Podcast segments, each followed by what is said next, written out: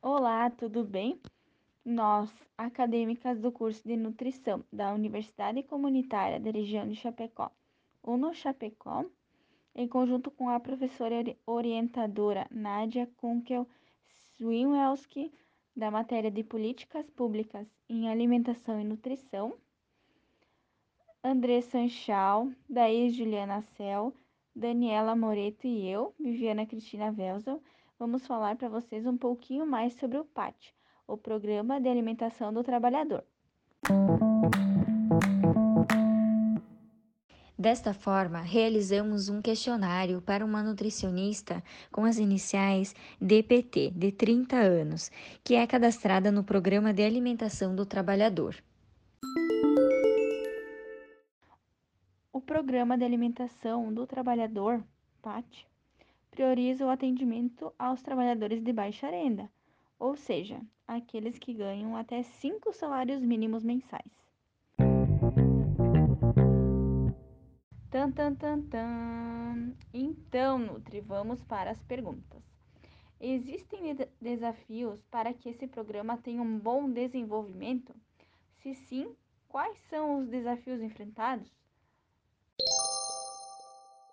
Sim, vejo que o maior desafio para uma adequada execução do programa PAT são os beneficiários, pois precisamos fornecer uma alimentação equilibrada em nutrientes e hoje temos uma grande preferência por alimentos ricos em gorduras e açúcares pelas pessoas e tornando mais difícil a busca pela completa satisfação dos beneficiários, destaca a nutricionista DPT. Existem limites no desenvolver desse programa? Se sim, quais são os limites? Vejo que possíveis limites irão depender da particularidade de cada local em que irá se desenvolver o programa. Porém, o nosso papel quanto nutricionista é encontrar estratégias em conjunto com os demais da equipe de trabalho para da melhor forma superar os limites e termos uma adequada execução do programa.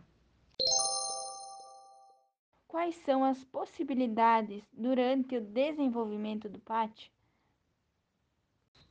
A nutricionista DPT destaca que, devido ao grande campo de estratégias do programa, é, o mesmo que possibilita um grande crescimento do profissional nutricionista, pois além de desenvolver um cardápio o qual atenda todas as exigências nutricionais do ser humano, o profissional precisa realizar acompanhamento de doenças relacionadas à alimentação dos trabalhadores e estar em uma busca constante de educação nutricional dos mesmos, para cada vez mais os trabalhadores terem uma qualidade de vida melhor no trabalho e, consequentemente, em casa.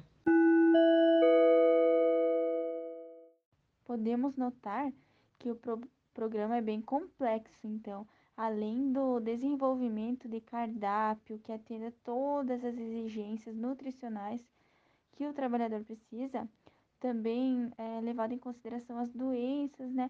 Tudo para uma melhor qualidade de vida do trabalhador, tanto no trabalho quanto em casa, né? Mas então, alguma sugestão? Tem algo a acrescentar? Algo a dizer, talvez?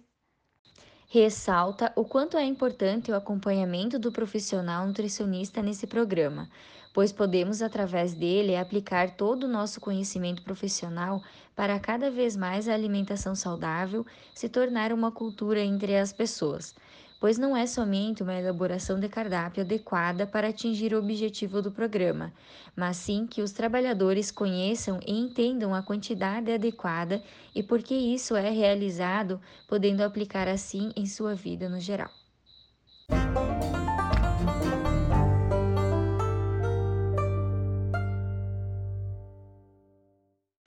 Agradecemos a atenção de todos e hoje ficamos por aqui com mais esse podcast. Muito obrigada e tenham todos uma boa noite.